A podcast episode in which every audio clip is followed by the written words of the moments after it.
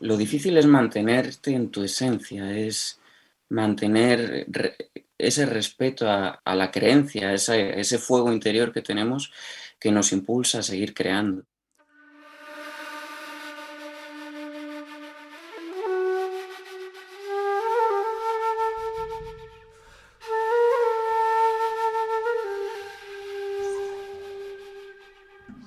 La belleza se conquista, ¿no? La belleza no, no está ahí al alcance de todos, hay que trabajar para llegar a ella. Y esto está relacionado con esto de que el camino, pues, pues no es fácil, el camino para conquistar esa belleza, para llegar al, al auténtico arte, para llegar a, a, la, a tu auténtica esencia, pues cuesta trabajo, no es fácil.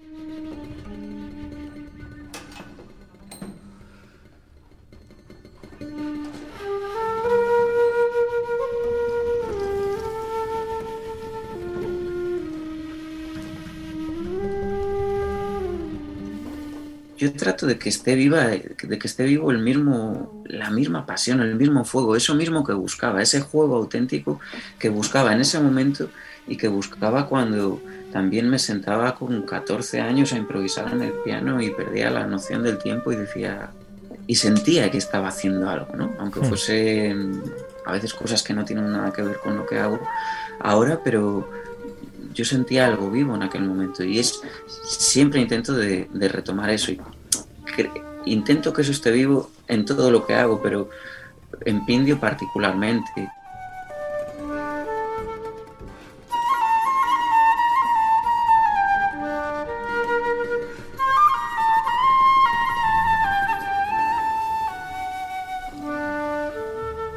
Las notas en la academia tienen una función que poco, a mi modo de ver, poco tiene que ver con un ámbito educativo, sino con un ámbito más de, domesticación, de canalizar ese conocimiento hacia esos cauces que ya están creados y que decimos, bueno, esa persona tiene que ser así. Esto en la educación superior se puede entrever, pero en las educaciones eh, infantiles anteriores para mí es claro y evidente cómo eh, las, las notas eh, en, un contexto educativo lo único que sirven es para ir convirtiendo, ir domesticando, ir haciendo que las personas entren al, al rebaño. ¿no?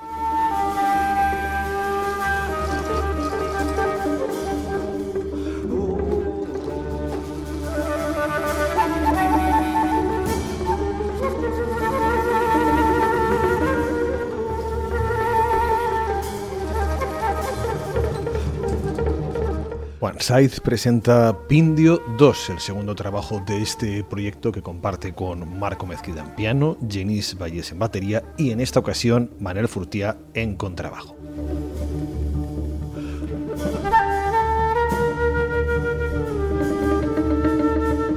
Conversamos con el flautista y saxofonista cántabro en un programa que puedes escuchar suscribiéndote en patreon.com barra Club de Jazz Radio.